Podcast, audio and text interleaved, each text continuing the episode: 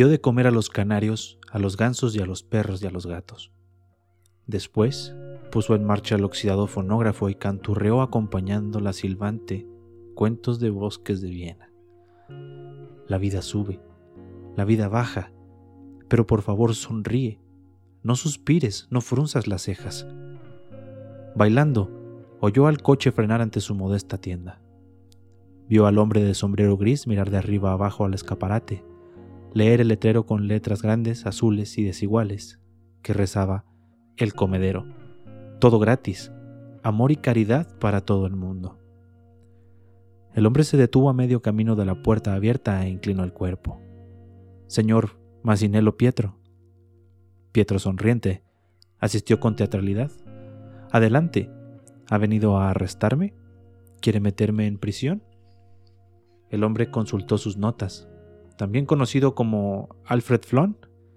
Se quedó quieto mirando los cascabeles de plata que lucía Pietro en las mangas. El mismo. Los ojos de Pietro relampaguearon. El hombre estaba incómodo. Miró alrededor de la estancia atestada de jaulas de pájaro y cajas. Los gansos entraron apresuradamente por la puerta trasera, le dirigieron una mirada furibunda y se marcharon por donde habían llegado. Cuatro loros parpadeaban ausentes en lo alto de esas perchas. Se oía el suave arrullo de dos loros inseparables. Tres perros salchicha hacían caribolas a los pies de Pietro, esperando a que su amo hiciese ademán de acariciarlos. Llevaba en su hombro un mainate con pico en forma de banana y en el otro un pinzón cebra. Siéntese, canturreó Pietro. Estaba escuchando un poco de música. Es una buena manera de empezar el día. Se apresuró hacia el fonógrafo y recolocó la aguja. Lo sé, lo sé, el hombre rió intentando mostrarse tolerante. Soy Tiffany y trabajo para el fiscal del distrito. Hemos recibido un montón de quejas, abarcó el interior de la tienda con un gesto. Seguridad pública. Todos estos patos, los mapaches, las musarañas. Una zona poco adecuada, el vecindario erróneo, va a tener que hacer limpieza. Ya van seis personas que me dicen lo mismo, Pietro las contó orgulloso con los dedos. Dos jueces, tres policías y el mismísimo fiscal de distrito. Hace un mes le avisaron de que tenía 30 días para poner fin a estas actividades o que afrontaría penas de cárcel, dijo Tiffany imponiendo la voz al volumen de la música. Hemos tenido mucha paciencia Aquí el único paciente he sido yo, repuso Pietro. He esperado a que el mundo aparcase su memés. He esperado a que cesaran las guerras. He esperado a que los políticos se mostraran honestos. He esperado, uh, la la, a que los agentes inmobiliarios se comportaran como buenos ciudadanos. Pero mientras espero, bailo. Y ofreció una demostración a Tiffany. Pero mire este lugar, protestó Tiffany. ¿No le parece estupendo? ¿Ve mi altar a la Virgen María? Pietro lo señaló. Y aquí en la pared una carta enmarcada del secretario del arzobispo, nada menos, alabando las cosas que he hecho a favor de los pobres. Hubo un tiempo en que fui rico, tenía propiedades, un hotel. Un hombre me arrebató todo eso, a mi mujer incluida. Ay, hace 20 años. ¿Sabe qué hice? Invertí lo poco que me quedaba en perros, gansos, ratones y loros, porque no cambian de opinión, son tus amigos para siempre. También compré el fonógrafo que nunca se pone triste y jamás deja de cantar. Esa es otra, dijo Tiffany torciendo el gesto. Los vecinos se quejan de que a las cuatro de la madrugada usted y el fonógrafo... La música es mejor que el agua y el jabón. Tiffany cerró los ojos con fuerza y recitó el discurso que se conocía al dedillo. Si no saca usted de aquí todos estos consejos, el asno, los pericos, todo al atardecer, no habrá más remedio que llamar a la perrera. El señor Pietro cabeceó en sentido afirmativo, al son de cada palabra sonriente. Alerta. ¿Qué delito he cometido? ¿Acaso he asesinado a alguien? ¿He dado una patada a un niño? ¿He robado el reloj de alguien? ¿No he pagado las letras de un crédito? ¿He bombardeado una ciudad? ¿He apretado el gatillo de un arma? ¿He contado una mentira? ¿He engañado a un cliente? ¿He dado la espalda al buen Dios? ¿He aceptado un soborno? ¿He fumado hierba? ¿Trafico con inocentes? No, claro que no. Entonces, dígame qué he hecho, señálemelo, ponga la mano encima. Mis perros son terribles, ¿eh? ¿Y los pájaros? ¿Su canto es espantoso? Mi fonógrafo supongo que también lo es, ¿no? De acuerdo. Métame a la cárcel y extravíe la llave. No nos separará. La música alcanzó un espléndido crescendo, momento en el que Pietro sumó su voz. Tifanero, atiende mi ruego, sonríe, hombre, atiende, hombre. ¿Por qué no ser amigos? Los perros brincaron entre fuertes ladridos. El señor Tiffany volvió al coche y se marchó. Pietro sintió un dolor agudo en el pecho. Dejó de bailar sin dejar de sonreír. Los gansos entraron anadeando a la carrera y le picotearon los zapatos, mientras permanecía de pie, inclinado, con la mano en el pecho. A la hora de comer, Pietro destapó una olla de estofado húngaro casero, hizo una pausa y se tocó el pecho, pero el dolor familiar había desaparecido. Al terminar de comer fue a mirar por encima de la valla de madera que había en el patio trasero. Ahí estaba ella. Ahí estaba la señora Gutiérrez, muy gorda y con el bozarrón de una garmola, hablando con los vecinos que tenía en el patio contiguo. Encantadora dama, voció el señor Masinelo. Esta noche me encarcelarán. Acaba de ganar usted la guerra que ha librado. Le entrego mi sable y mi corazón y mi alma. La señora Gutiérrez recorrió pesadamente el patio de tierra. ¿Qué? dijo como si no pudiera verle u oírle. Ha hablado con la policía. La policía ha hablado conmigo y yo me he partido de risa.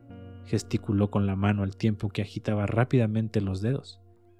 Espero que eso le haga muy feliz. Yo no he llamado a la policía, protestó ella indignada. Ay, señora Gutiérrez, compondré una canción para usted. Habrán sido los demás, insistió ella. Y cuando hoy me lleven a la cárcel, le haré un regalo, inclinó la cabeza ante ella. Ya le he dicho que yo no he sido. Ha de ver cómo se ha puesto. Felicidades, dijo él con sinceridad. Es la ciudadana más cívica que conozco. Toda la mugre, todo el ruido, todas las cosas diferentes tienen que desaparecer. Usted, usted, gritó ella. Ay, usted. No tuvo más palabras. Bailaré para usted, canturrió él mientras volvía bailando al interior de su casa. A última hora de la tarde se puso el pañuelo de seda roja en la cabeza y los enormes pendientes de oro, además del fajín rojo del chaleco azul con un ribete dorado. Se calzó los zapatos de villa y los calzones. Vamos allá. Un último paseo, ¿qué os parece? propuso a los perros. Salieron de la tienda. Pietro con el fonógrafo portátil bajo el brazo torciendo el gesto por el peso, porque su estómago y su cuerpo llevaban maltrechos un tiempo y algo malo pasaba. No era capaz de levantar pesos con facilidad. Los perros caminaban a su lado, los periquitos chillaban como locos sobre sus hombros, el sol estaba bajo y el ambiente era fresco. Deseó buenas noches a todo el mundo, saludando con la mano.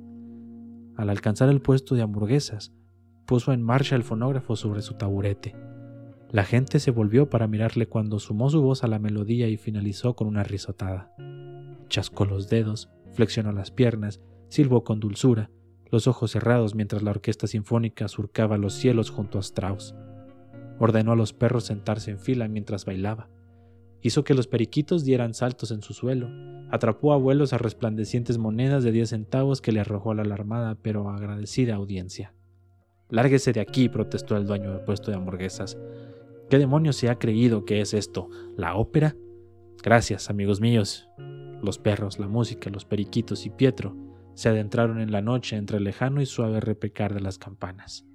En la esquina de una calle cantó al cielo, a las estrellas se asomaban ya la luna de octubre. Se alzó una brisa nocturna, rostros sonrientes le miraban desde las sombras. De nuevo, Pietro guiñó los ojos, sobrio, silbó y giró sobre sí.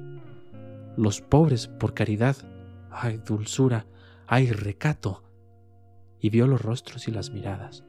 Vio las casas silenciosas con su gente silenciosa, y en su canto se preguntó por qué era la última persona que cantaba en el mundo. ¿Por qué nadie más bailaba? ¿Por qué no abrían la boca, pestañeaban o caminaban pavoneándose entre ademanes ostentosos? ¿Por qué el mundo era un lugar tan silencioso, tan callados los hogares, tan inexpresivas las caras? ¿Por qué la gente se limitaba a mirar en lugar de bailar? ¿Por qué eran todos espectadores y él era el único artista? ¿Qué habían olvidado ellos que él siempre, siempre recordaba? Sus casas pequeñas, cerradas y silenciosas, insonoras, su casa, su comedero, su tienda, diferentes, lleno de chillidos, de batir de alas y del run run del canto de los pájaros, puntuado por el susurro de las plumas y los murmullos de los pasos que anadeaban por el pelaje y el quedo campanilleo de los animales que parpadeaban en la oscuridad. Su casa, con las velas votivas que encendían y las imágenes de los santos que alzaban el vuelo, el brillo de los medallones, el fonógrafo girando a medianoche, a las dos, a las tres, a las cuatro de la madrugada, y él cantando la boca bien abierta, abierto el corazón, los ojos prietos y el mundo apagado al otro lado, nada más que el sonido. Y ahí estaba ahora, entre las casas cuyas puertas se cerraban a las nueve, que dormían a las diez y no despertaban hasta después de haber disfrutado de un largo sueño en la mañana siguiente. Gente en las casas, a las puertas solo les faltaba el adorno de una corona fúnebre. A veces, cuando pasaba por su lado, la gente recordaba por unos instantes. A veces entonaban una o dos notas o seguían el ritmo con un pie, cohibidos, pero la mayor parte del tiempo el único movimiento que hacían al son de la música consistía en hundir la mano en el bolsillo en busca de una moneda de diez centavos. Una vez, pensó Pietro, una vez tuve tantas monedas de diez centavos, tantos dólares, tanta tierra, tantas casas, y todo lo perdí. Y lloré hasta convertirme en estatua. Durante una larga temporada fui incapaz de moverme. Me habían convertido en un cadáver. Me habían arrebatado, arrebatado todo y pensé que jamás permitiría que nadie volviera a matarme. Pero, ¿cómo? ¿Qué poseo yo que pueda permitir que otros me arrebaten sin prejuicios? ¿Qué puedo dar que pueda conservar? Y la respuesta era, por supuesto, su talento. Mi talento, pensó Pietro. Cuanto más das, mejor es. Más tienes. Quienes poseen talento deben de pensar en el mundo. Miró a su alrededor el mundo estaba repleto de estatuas muy parecidas a las que él había sido. Había tantas que ya no podían moverse, que no podían siquiera echar a caminar hacia ningún lado, atrás, adelante, arriba o abajo, porque la vida los había aguijonado, mordido, aturdido y golpeado hasta que adoptaron un silencio marmóreo. Entonces, si no podían moverse, alguien debía hacerlo por ellos. Tú, Pietro, tienes que moverte, pensó. Además, al moverte no tienes que volver la vista atrás del lugar donde estabas o a la que te pasó o a la estatua en la que te convertiste. Sigue corriendo y mantente tan ocupado como para poder compensar a todos los demás que, aunque teniendo sus pies sanos, han olvidado cómo correr. Corre entre los monumentos de sí mismos con pan y flores. Tal vez se muevan lo bastante para inclinarse, tocarlas y llevarse un pellizco de pan a la boca seca. Y si gritas y cantas es posible que puedan hablar de nuevo algún día que algún día te acompañe en cuanto cantes. Eh, gritas, la, la, cantas y bailas también, y al bailar cabe la posibilidad de que les crujan los dedos de los pies, que se contraigan, que se extiendan, que pasen a seguir el ritmo y tiemblen y llegue el día mucho después que, a sola en sus cuartos, gracias al hecho de que bailarás, ellos bailen a solas ante el espejo en su propia alma. Recuerda que hubo un día en que tú también estabas esculpido en hielo y piedra como ellos, hecho para posar ante el cristal del acuario. Pero entonces gritaste y cantaste, y tus entrañas y uno de tus ojos pestañeó. Después pestañeó el otro. Luego aspiraste con fuerza y exhalaste un grito vital. Uno de tus dedos tembló, moviste el pie y te viste arrojado de cabeza a la explosión de la vida. Desde entonces, ¿has dejado de correr? Jamás. Entró en un edificio y dejó botellas de leche junto a las puertas de extraños. Una vez fuera dejó un billete doblado en un dólar a la taza levantada de un mendigo ciego y lo hizo en un silencio tal que ni siquiera los dedos delgados del anciano repararon en la limosna. Pietro siguió corriendo, pensando, tiene vino en la copa y ni siquiera lo sabe. Pero luego beberá. Y corriendo con sus perros y sus pájaros aleteando en sus hombros, con los cascabeles cascabeleando en la camisa, puso flores al pie de la puerta de la viuda y de vuelta a la calle hizo una pausa en el escaparete de la panadería. La propietaria de la panadería reparó en él, lo saludó y salió por la puerta con una rosca recién horneada en la mano. Amigo, dijo, Ya querría yo tener su vigor. Señora, confesó él, dando el mordisco a la rosca mientras inclinaba la cabeza como gesto de agradecimiento, solo el dominio de la mente sobre la materia me permite cantar. Le besó la mano. Adiós. Inclinó el sombrero, dio unos pasos de baile y de pronto cayó redondo al suelo. Debería pasar uno o dos días más en el hospital. No, estoy consciente y usted no puede ingresarme sin mi consentimiento, le recordó Pietro. Debo volver a mi casa. Hay gente esperándome. De acuerdo, dijo el médico residente. Pietro sacó del bolsillo los recortes de periódico. Mire esto. Son fotografías mías en el juzgado con mis mascotas. ¿Están mis perros aquí? gritó preocupado de pronto mirando como loco a su alrededor. Sí, los perros rebullieron bajo la camilla. Los perros quietos miraban al residente cada vez que se acercaba a la mano al pecho de Pietro. El médico leyó los recortes de prensa. Vaya, vaya, no está mal. Canté para el juez. No pudieron impedirlo, dijo Pietro con los ojos cerrados disfrutando del viaje, del rumor, de la velocidad. Sacudió un poco la cabeza. El sudor que resbalaba por su rostro hizo que le corriese el maquillaje el pigmento negro que descendía ramificándose desde sus cejas y sienes y que dejaba al descubierto el pelo blanco que había debajo. Sus brillantes mejillas se escurrieron como riachuelos delatando su palidez, el rostro del color rosa retirado con algodón. Ya hemos llegado, avisó al conductor. ¿Qué hora es? Cuando la ambulancia frenó y se abrieron de par en par las puertas traseras, Pietro tomó la muñeca del residente para echar un vistazo al reloj de oro. Las cinco y media. No tengo mucho tiempo. Están a punto de llegar. Tómeselo con calma, haga el favor. El médico le ayudó a recorrer la calle sucia frente al comedero. Estupendo, estupendo, dijo Pietro pestañeando. Pellizcó el brazo del residente. Gracias. Cuando se fue la ambulancia, abrió el comedero y le invadió el cálido olor de los animales. Otros perros, bolas de lana, se acercaron a él para lamerle. Los gansos anadearon en su dirección. Le picotearon los tobillos hasta que el dolor le hizo bailar, y acto seguido se alejaron anadeando al son de graznidos que eran como bocinazos. Miró hacia la calle vacía. En cualquier momento. Sí, en cualquier momento. Tomó a los inseparables de las perchas. Afuera, en el patio oscuro, gritó vuelto hacia la reja. Señora Gutiérrez, cuando la mujer se situó bajo la luz de la luna, confió los loros inseparables a sus manos regordetas. Tenga, para usted, señora Gutiérrez. ¿Cómo? Miró con ojos entornados a los loros que tenía en las manos. Ay, por favor, dijo indefensa. Le dio unas palmadas en el brazo. Sé que usted los tratará bien. La puerta trasera del comedero se cerró con un portazo. A lo largo de la siguiente hora regaló uno de los gansos a la señora Gómez, otro a Felipe, un tercero a la señora Floriana.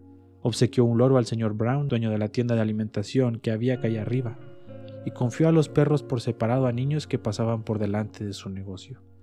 A las siete y media pasó un vehículo dos veces por delante de la puerta antes de detenerse. Finalmente el señor Tiffany se acercó a la puerta y asomó por ella. Bueno, dijo, veo que se está liberando de ellos. Ya se ha deshecho de la mitad, ¿eh? puesto que está cooperando le daré una hora más. Buen chico. No, dijo el señor Pietro de pie mirando las cajas vacías. No voy a dar ninguno más. Ya, pero mire usted, no querrá ir a la cárcel por estos pocos que le quedan. Deje que mis hombres se lleven los que le quedan. Enciérreme, dijo Pietro. Estoy listo. Se agachó para recoger el fonógrafo y cargarlo bajo el brazo. Se retocó el maquillaje en el espejo resquebrajado el pigmento negro cubrió de nuevo sus canas desaparecidas. El espejo flotó en el espacio ardiente deformado. Empezaba a perder la conciencia, los pies apenas en contacto con el suelo. Tenía fiebre y la boca pastosa. Se oyó decir, Vamos. Tiffany extendió los brazos mostrándole las palmas de las manos como si quisiera impedir que Pietro fuese a ningún lado. Pietro dobló las rodillas tambaleándose el último perro salchicha se enroscó alrededor de su brazo como un neumático de bicicleta, lamiéndole con la lengua rosa. No puede llevarse al perro, le advirtió Tiffany incrédulo. Aunque solo sea a la comisaría, en el viaje del coche, pidió Pietro. Estaba cansado. Le pesaba el cansancio hasta los dedos, en las articulaciones, en el cuerpo, en la cabeza. De acuerdo, dijo Tiffany. Dios mío, cómo nos dificulta las cosas. Pietro salió del negocio con el perro y el fonógrafo bajo los brazos. Tiffany tomó la llave que le tendió a Pietro. Más tarde sacaremos a los animales, dijo. Gracias por no hacerlo en mi presencia, contestó Pietro. Todo el mundo estaba en la calle observando. Pietro levantó al perro como quien acaba de ganar una batalla y crispó el puño en señal de victoria. Adiós, adiós. No sé a dónde voy, pero estoy en camino. Este hombre está muy enfermo, pero volverá. Allá voy, dijo riendo y saludando con aspavientos. Subieron al coche de policía, puso al perro a su lado y el fonógrafo sobre el regazo. Dio vueltas a la manivela, al arrancar el vehículo el fonógrafo tocaba Cuentos de los bosques de Viena. Esa noche, a ambos lados del comedero reinaba el silencio a la una de la madrugada. Reinó el silencio a las dos y también lo hizo a las tres. Tal era el estruendoso silencio que había a las cuatro de la madrugada que todo el mundo permanecía incorporado en la cama, pestañeando, escuchando.